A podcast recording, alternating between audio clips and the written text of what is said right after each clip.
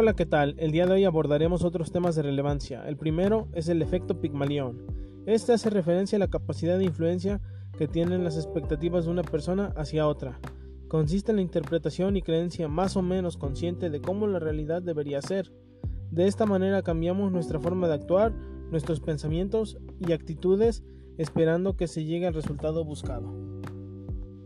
También es llamado la teoría de la profecía autocumplida que sostiene que si creemos que algo positivo o negativo va a suceder en nuestra vida, ocurre, puesto que inconscientemente caminaremos hacia la expectativa creada, nos guste o no. Debido a esto, las expectativas sobre los demás pueden hacer que éstas se vuelvan reales.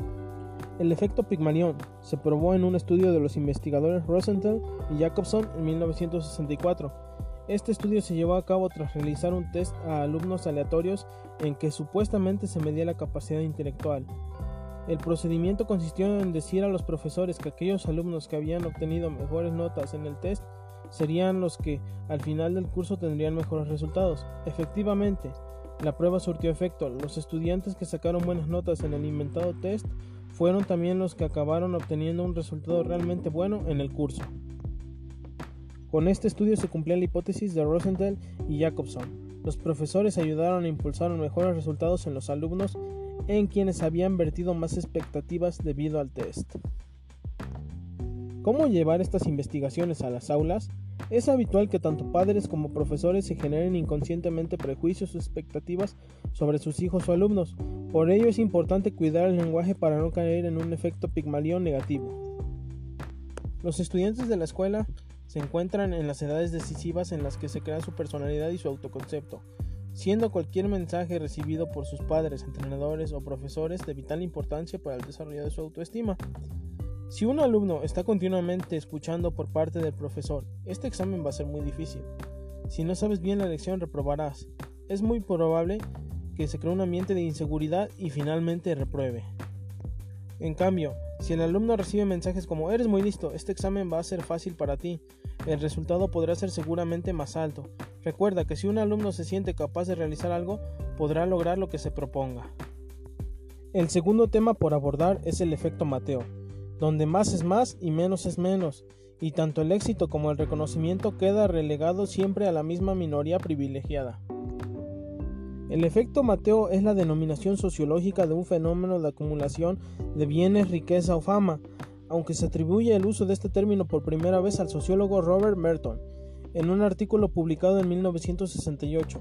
Su uso se ha extendido a otras disciplinas como la economía, la psicología y la educación, en las cuales se refiere tanto a bienes materiales como lo es el dinero y también a los bienes inmateriales como lo es la confianza y el prestigio social. Se llama originalmente efecto Mateo por la cita bíblica del capítulo 13, versículo 12 del Evangelio de San Mateo, que dice textualmente, porque al que tiene se le dará y tendrá abundancia, pero al que no tiene incluso lo que tiene se le quitará. En el ámbito de la educación, el que analizó el hecho y le adjudicó la denominación de efecto Mateo fue el psicólogo canadiense Kate Stanovich. Este efecto en la educación sería algo semejante al efecto Pygmalion, que llama la atención sobre la mejoría de los alumnos que reciben más atención y son objeto de las altas expectativas más optimistas del docente, en detrimento de la buena evolución de los otros, el efecto Mateo guarda mucha relación con la llamada profecía autocumplida, también formulada por Merton. El psicólogo canadiense Kate Stanovich fue quien observó que quienes adquirían riqueza en la expresión escrita y oral a edades tempranas reforzaban cada vez más esas aptitudes, mientras quienes tardaban mucho en conseguirlas sentían su fracaso, se resistían a pasar de nuevo por la mala experiencia y por lo tanto leían y escribían menos. Esto los hacía susceptibles de quedar cada vez en mayor desventaja con respecto a los que ya dominaban la lectoescritura, que al estar contento con sus resultados practicaban cada vez más. Esto daba ventaja a estos últimos en cuanto al éxito en la escolarización y en sus estudios futuros. Esta es otra emisión de Juan Carlos Jiménez Valera, estudiante del doctorado en investigación educativa de la Universidad de Puebla. Hasta luego.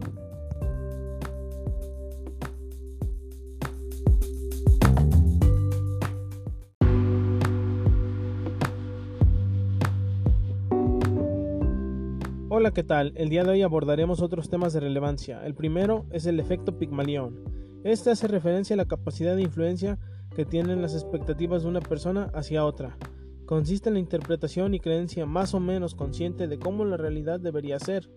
De esta manera cambiamos nuestra forma de actuar, nuestros pensamientos y actitudes esperando que se llegue al resultado buscado. También es llamado la teoría de la profecía autocumplida, que sostiene que si creemos que algo positivo o negativo va a suceder en nuestra vida, ocurre, puesto que inconscientemente caminaremos hacia la expectativa creada, nos guste o no, debido a esto las expectativas sobre los demás pueden hacer que éstas se vuelvan reales. El efecto Pigmalión se probó en un estudio de los investigadores Rosenthal y Jacobson en 1964 este estudio se llevó a cabo tras realizar un test a alumnos aleatorios en que supuestamente se medía la capacidad intelectual. El procedimiento consistió en decir a los profesores que aquellos alumnos que habían obtenido mejores notas en el test serían los que al final del curso tendrían mejores resultados. Efectivamente, la prueba surtió efecto. Los estudiantes que sacaron buenas notas en el inventado test fueron también los que acabaron obteniendo un resultado realmente bueno en el curso. Con este estudio se cumplía la hipótesis de Rosenthal y Jacobson. Los profesores ayudaron a impulsar mejores resultados en los alumnos en quienes habían vertido más expectativas debido al test. ¿Cómo llevar estas investigaciones a las aulas?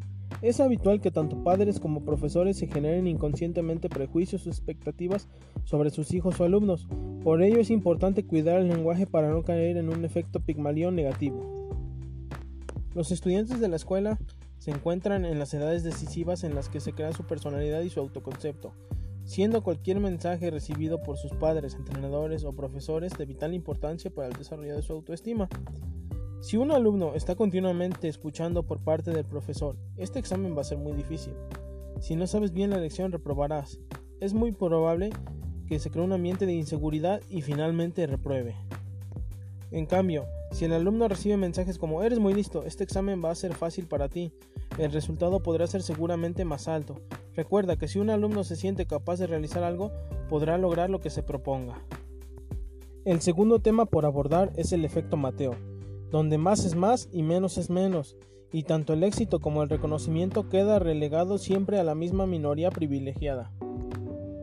El efecto Mateo es la denominación sociológica de un fenómeno de acumulación de bienes, riqueza o fama, aunque se atribuye el uso de este término por primera vez al sociólogo Robert Merton en un artículo publicado en 1968. Su uso se ha extendido a otras disciplinas como la economía, la psicología y la educación, en las cuales se refiere tanto a bienes materiales como lo es el dinero y también a los bienes inmateriales como lo es la confianza y el prestigio social. Se llama originalmente efecto Mateo por la cita bíblica del capítulo 13, versículo 12 del Evangelio de San Mateo, que dice textualmente, porque al que tiene se le dará y tendrá abundancia, pero al que no tiene incluso lo que tiene se le quitará. En el ámbito de la educación, el que analizó el hecho y le adjudicó la denominación de efecto Mateo fue el psicólogo canadiense Kate Stanovich. Este efecto en la educación sería algo semejante al efecto Pygmalion, que llama la atención sobre la mejoría de los alumnos que reciben más atención y son objeto de las altas expectativas más optimistas del docente, en detrimento de la buena evolución de los otros. El efecto Mateo guarda mucha relación con la llamada profecía autocumplida, también formulada por Merton. El psicólogo canadiense Kate Stanovich fue quien observó que quienes adquirían riqueza en la expresión escrita y oral a edades tempranas reforzaban cada vez más esas aptitudes mientras quienes tardaban mucho en conseguirla sentían su fracaso, se resistían a pasar de nuevo por la mala experiencia y por lo tanto leían y escribían menos. Esto los hacía susceptibles de quedar cada vez en mayor desventaja con respecto a los que ya dominaban la lectoescritura, que al estar contento con sus resultados practicaban cada vez más. Esto daba ventaja a estos últimos en cuanto al éxito en la escolarización y en sus estudios futuros. Esta es otra emisión de Juan Carlos Jiménez Valera, estudiante del doctorado en investigación educativa de la Universidad de Puebla. Hasta luego.